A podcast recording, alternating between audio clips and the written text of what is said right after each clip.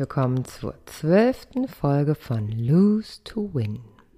Der Podcast, in dem du hören wirst, wozu Verlieren gut ist und warum du dabei immer gewinnst.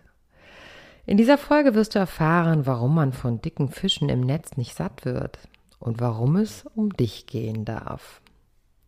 Schön, dass du wieder dabei bist bei Lose to Win, denn du kannst es auch. Verlieren um zu gewinnen. Viel Freude beim Reinhören und bleiben. Die Fische im Netz. Er sollte auf keinen Fall unter 1,80 Meter sein, intelligent und gut aussehend, ganz klar. Und einen Job sollte er auch haben. Meine Kinder sollte er auf jeden Fall auch akzeptieren. Ach, und blond und ein bisschen durchtrainiert war ja auch ganz nett. Und um Gottes Willen bitte keinen Klammeraffen. Das kann ich überhaupt nicht ertragen. Davon hatte ich in den letzten Jahren echt genug. Spricht meine Freundin, indes sie mir die Dating-Plattform Tinder erklärt. Ich frage sie, also sollte der Mann, den du äh, kennenlernen möchtest, bestimmte Kriterien erfüllen? Naja, in jedem Fall. Ich habe ja meine Erfahrung gemacht und die will ich auf keinen Fall nochmal machen. Was ist denn, wenn dein Gegenüber auch solch eine Checkliste hat? Kannst du die denn dann auch erfüllen? frage ich sie. ich bin und bleib wie ich bin. Ich verbieg mich für kein mehr, sagt sie mit verschränkten Armen. Wir haben ja alle unsere Erfahrungen mit Beziehungen im Leben gemacht. Es waren gute und auch schlechte. Nur komme ich nicht umhin, mich zu fragen, Sollten denn unsere schlechten Erfahrungen aus Beziehungen den Grundstein legen für neue Beziehungen? Im Zeitalter der Digitalisierung, in dem scheinbar alles möglich ist, man alles online kaufen und erfahren kann, glauben wir tatsächlich daran, auch den Menschen fürs Leben zu finden im Katalog des World Wide Web? Natürlich ist es viel einfacher, abends in Kuschelhose auf dem Sofa durch die Plattformen zu ziehen, statt sich aufzurüschen und rauszugehen. Klar, es ist bequemer, bei Tinder nach links oder rechts zu wischen, statt sich zu überwinden, im echten Leben jemanden anzusprechen. Der Korb, den man dort bekommen könnte, ist in jedem Fall schmerzhafter als das Löschen eines Matches bei Tinder. So seppen wir uns durch die Bilder auf allen möglichen Dating-Plattformen und entscheiden erst einmal mit den Augen. Gefällt oder nicht? Next oder bleiben? Dann wird der Text unterm Bild gelesen. Ich wünsche mir eine Partnerin für eine schöne gemeinsame Zeit, die aber auch ihre eigenen Hobbys hat und mal ein paar Stunden ohne mich auskommt. Ein süßes Lächeln und Spaß am Reisen sind mir bei einer Freundin besonders wichtig. Schreibt Rocco 39. Hm. Übersetzt für mich heißt das, ich wünsche mir Zeit mit dir, die ich bestimmen darf. Klammer nicht, verreis mit mir, wohin ich möchte und lächle bitte dabei süß. Ich stelle mir gerade vor, wie ich Rocco 39 beim Einkaufen der Edeka Wursttheke kennenlerne und er genau diesen Text formuliert, während er neben mir steht. Keiner, wirklich keiner von uns würde sich so vorstellen beim ersten Kennenlernen. Jedoch das Netz. Das Netz lässt Hemmungen fallen und Bestellungen aufgeben.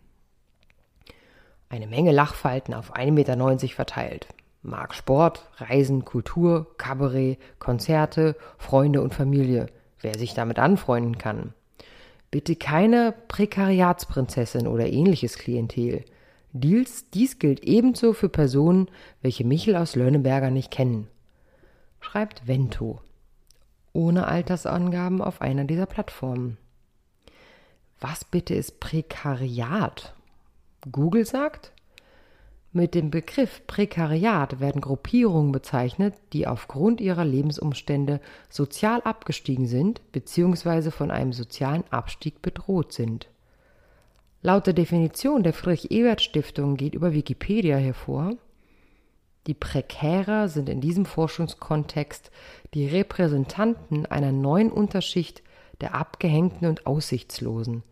Sie können mit den Beschleunigung, Beschleunigungen kapitalistischer Modernität nicht Stritt halten und sind wohlfahrts- und sozialpolitisch behandlungsbedürftige Modernisierungsverlierer.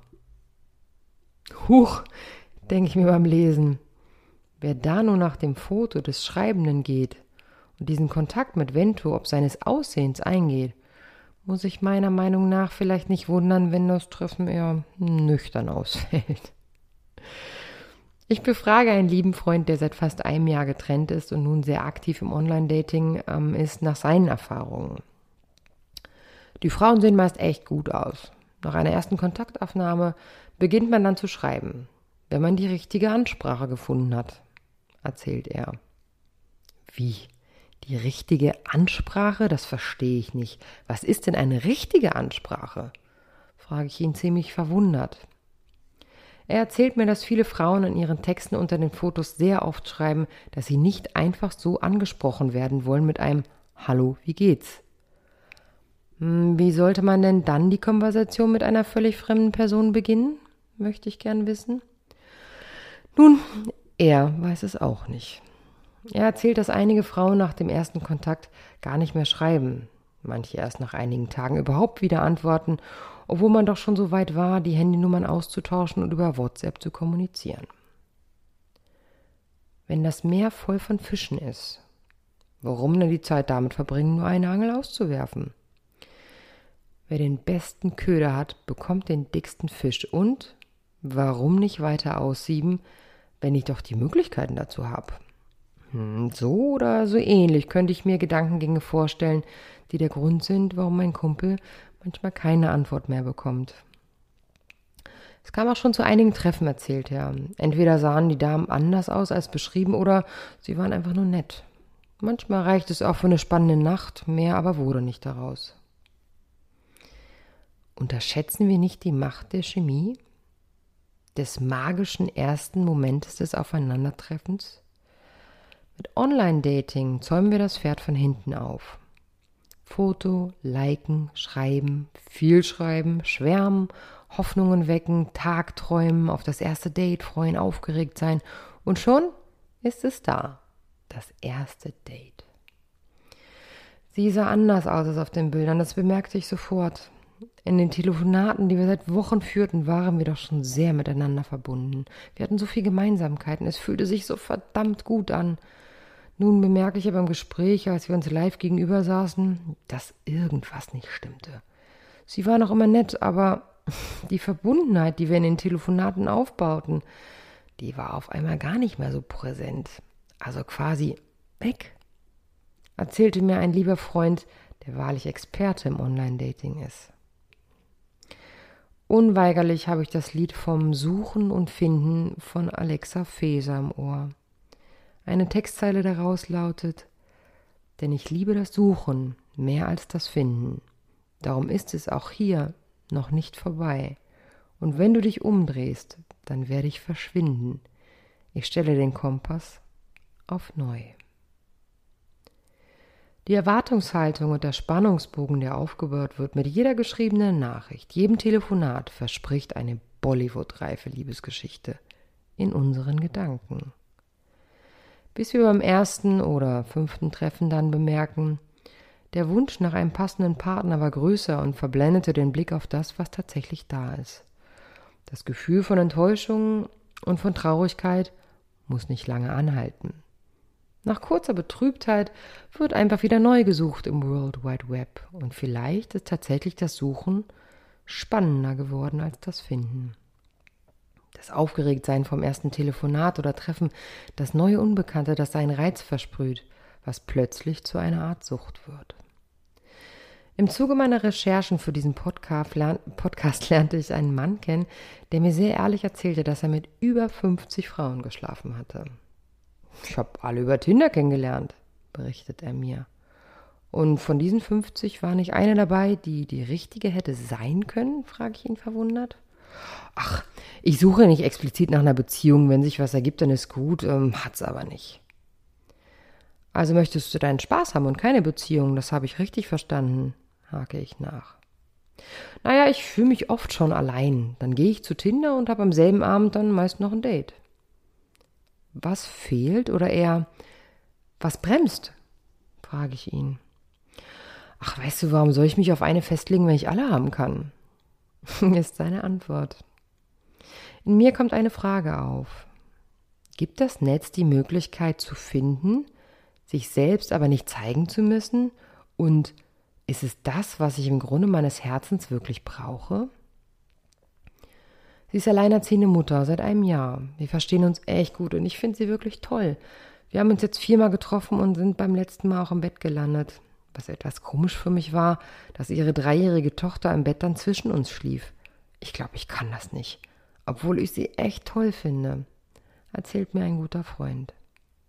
Hatte sie denn vor dir auch schon andere Dates oder bist du das erste? frage ich ihn. Nee, die hat sich schon mit einigen Männern getroffen. Bis jetzt war es aber nie der Richtige für sie, verrät mir mein Kumpel. Für mich hört sich das nach der klassischen Falle des Nicht-Alleine-Seins Wollens an. Nur leider auch auf Kosten des kleinen Kindes, was an dieses Treffen involviert wurde. Wäre es nicht gut und richtig, nach einer Trennung erst einmal Luft zu holen? sich neu zu orientieren im neuen und so ungewohnten Lebensabschnitt, der nun folgt auf eine Trennung? Die neu gewonnene Zeit zu nutzen, zu hinterfragen, was genau du vom Leben möchtest, ohne einen neuen Partner dazu zu brauchen? Natürlich ist das Leben einfacher, wenn man zu zweit ist, keine Frage. Welche Bedürfnisse, welche Wünsche und welche Vorstellungen du vom Leben hast, das findest du allerdings besser alleine heraus. An dieser Stelle möchte ich die wundervolle Virginia Satir zitieren. Ich möchte dich lieben, ohne dich einzuengen. Ich möchte dich wertschätzen, ohne dich zu bewerten.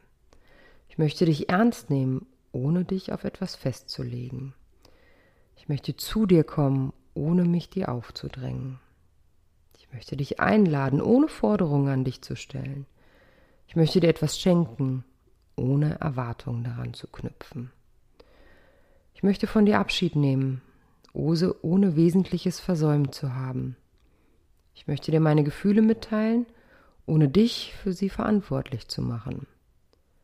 Ich möchte dich informieren, ohne dich zu belehren. Ich möchte dir helfen, ohne dich zu beleidigen. Ich möchte mich um dich kümmern, ohne dich ändern zu wollen. Ich möchte mich an dir freuen, so wie du bist. Wenn ich von dir das Gleiche bekommen kann, dann können wir uns wirklich begegnen und uns gegenseitig bereichern. Wundervolle Worte, Worte, die meines Erachtens nach eine wertschätzende und glückliche Beziehung ausmachen.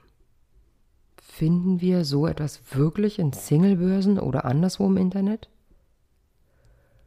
Solange wir weiter Fotos von rechts nach links wischen, wir Texte unter Fotos lesen, die wenig mit der Realität zu tun haben. Solange wir wirklich glauben, schnell, schlauer als die Evolution zu sein, die manchmal Paare verbindet, die uns auffallen, weil sie so überhaupt nicht zusammenpassen. Solange wir nicht anfangen, uns selbst anzunehmen und uns zu lieben, so wie wir sind, so lange werden wir keine glückliche Beziehung führen können, weder zu uns noch zu anderen. Was brauchst du, um glücklich und zufrieden zu sein?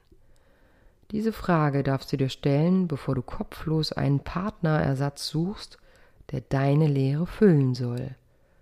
Es sollte nicht mehr heißen, bitte mach mich glücklich, sondern vielleicht eher, ich bin glücklich und möchte dies mit dir teilen. Ihr Lieben, herzlichen Dank wieder fürs Zuhören von Lose to Win. Ich hoffe, es hat euch gefallen und ähm, ihr kennt die Wege, mich zu kontaktieren. d.weber.hardlight-coaching.de. Ich freue mich über jede einzelne E-Mail mit Anregung, auch bitte mit Kritik, was ich verbessern kann, denn nur dadurch äh, kann ich besser werden. Dadurch können die Inhalte besser werden. Ähm, folgt mir bei Facebook unter Hardlight Coaching, folgt mir bei Instagram unter Diana Weber 14114 und wenn ihr wollt, macht einen Screenshot von meinem Podcast und postet ihn in euren ähm, Facebook- oder Instagram-Profilen, um äh, Lose to Win ein wenig bekannter zu machen. Ich freue mich auf die nächste Folge Lose to Win und bis dahin passt auf euch auf.